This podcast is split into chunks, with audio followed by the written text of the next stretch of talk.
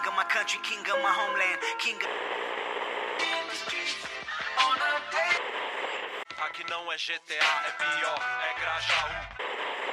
We are all connected in the great circle of life.